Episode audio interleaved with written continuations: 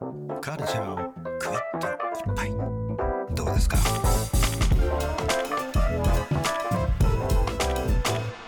カルチャーワンショットさてここからは明日すぐ使える一発必中のカルチャー情報をお伝えするカルチャーワンショットのコーナーです今夜のゲストはこの方ですえー番組構成作家の古川光いやさ OKB48 総選挙総合プロデューサーの古川光ですもっとさ、はい本当はスムースにできるのにそのたどたどしさ感みたいなのをこう演出するのはこれ何なんですごいかテそクニックうなんですよねテクニックこう素人が来たぞみたいな感じを出あしこれてをあえて皆さんこのうスキルを下げあー親しみをねそういうことかありがとう覚えていただこうかなと思います。それはそれはあの進路遠望気づかず申し訳ございませんでした、えーということ剣でも十数ですね。うんそうですね、えーっとごめんねマキャベリズムですごねめんね。今の,、えー今のは本当によくなかった。今夜はどんな話をどどんな話をはいどんな私どもに聞かせてくださるんでしょうか現在開催中のお気に入りボールペン総選挙通称第13回 OKB48 総選挙のお知らせに参りました。こ れ何テーマ曲これはポケモンの曲です。これ何あそういつの間に OKB で OK ってなってるの OK で検索したら出てきた。今日のだって昼の LINE でなんかこれ探しといてくださいって言うか ら OKP。こういうことだったんだ OKP。あそうですねびっくりしましたけどはいはい、OKB とは何ですかえっと、もともとはですね、えー2011年にある雑誌の企画として僕がですねこの企画を始めたというのがもともとの最初になりますで OKB というのはお気に入りボールペンの頭文字をどうにかつまんでいくと OKB になるということで、えーまあ、AKB48 の、えー総選挙のパロディを最初始めたわけですね、でこれがですね今年でもう13回目になります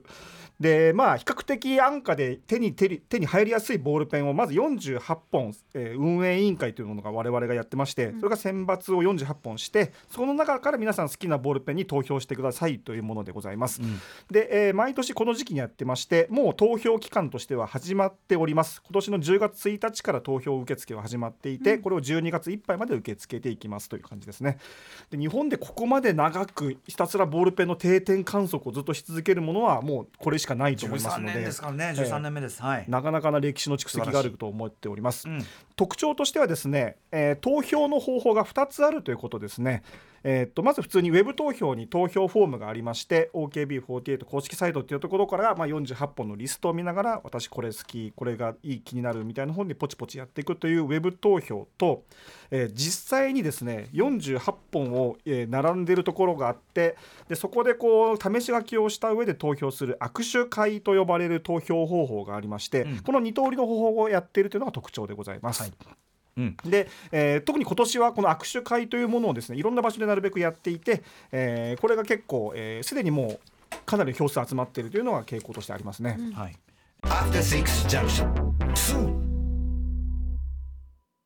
えーということで OKB でございますはい改めてね言っとくと、そのボールペンというのは非常に安価に手に入る、はいまあ、日本の誇る最先端技術といいましょうかそうですねあの海外の方も非常にね注目していっぱい買ってったりするというような,、そうなんですよえーそれのなんかある意味その最新のはい動向がこの OKB 参加することでつかめるという、あおっしゃるこ通ういうりでござメいリまッすトがあるわけですよはねい。うんので結構ですね、えー、と毎回毎回入れ替えみたいなのを行っているんですね、まあ、うん今まででちょっと票が振るわなかったものとか、うんあとやっぱり廃盤になるものっていうのもやっあーぱりちょいちょいあったりするので、まあ、どうしてもこうあのしあの新陳代謝が起こるんですけども今年の、えー見どころなんですけれども、えー全48本あるんですけどもそのうちの9本が今回新人となってすいまごす。い十分多くない今までにもないぐらいですはよい、ねここまで入れ替えたのはちょっと過去にもあんまり例がないっていそうれぐぐららいい注目の新人が多いとそうですねこれはやっぱ入れざるを得ないだろうみたいなことをやってったら9本まで伸びていってしまっうたんという感じちがょあっりとます、 9本全部ね伺いたいのは山々ですが、はいちょっとその中で注目新人はい、えーじゃあちょっと1本ずつ歌丸さんと日比さんにお渡ししますねはい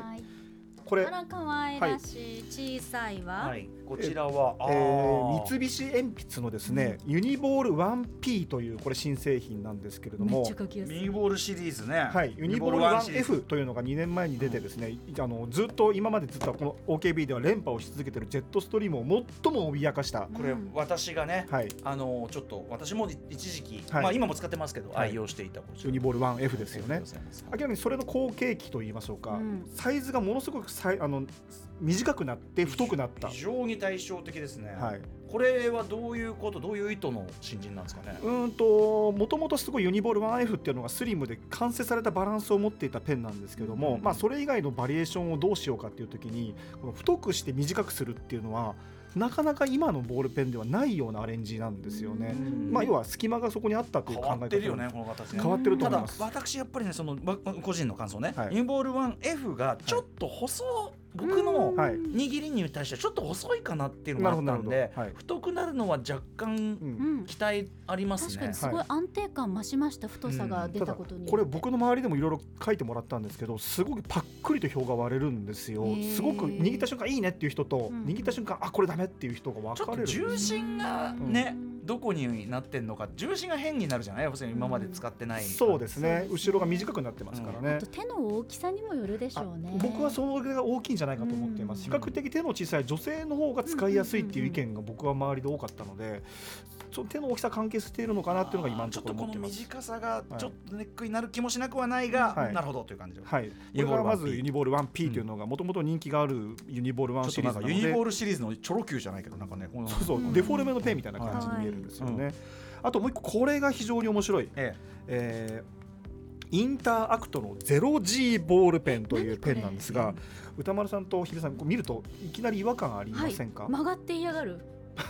曲がって嫌がる。なえぜあ先っちょが、はいはいあの新幹線みたいに、はい新幹線の顔みたいに、ピンってなってる 新幹線とか昔で言うとあの飛行機のコンコルドあコンコルドねジェット要機するになんかありました一けど方向に偏って、はいえっと、斜めになって、はい軸はその端っこの方に置かれているというそうなんです。なんだこちょれっとペンがこう鳥のようにこうどクうすッれとばいいこのうこれあのあらら曲がっているというのが非常に特徴的でですね。何これこれペン先を15度曲げることによって、うんこう握った時にペン先がさらにこう紙に対して垂直に近い角度で当たるっていう理屈らしいんですね。はあでその方がボールペンにとっては理想の角度だという説を、まあ、このメーカーさんは唱えていて、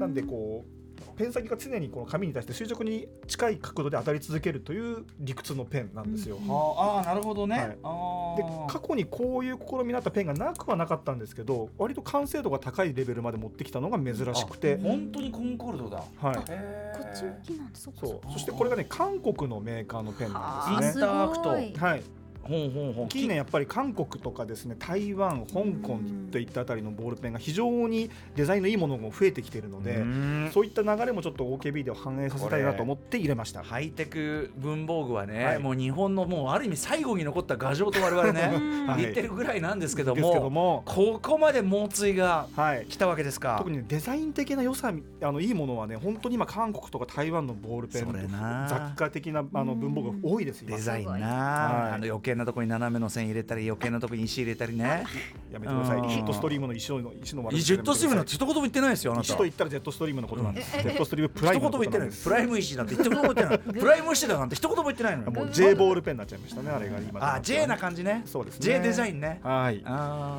ーということでこういうまあいろいろと注目新人が9名いるんですけども今回えー東京で近々に握手会がございます握手会とは、握手会とは48本これボールペンがバーンと並んでいるのでえーそこにこうねっとりとじっくりと試し書きをした上であの投票できることいれう実際に48本全部並べて試し書きできる機会ってなかなかないですしなかなかないですしししこれをやると、はいあ俺これが好きとか俺これは嫌いとか、はいやっぱ分かるんです自分が分かるんです一気に解像度がぐっとあ上がるなたは自分のことまだ分かってないんですよ ありがとうございます強い言葉で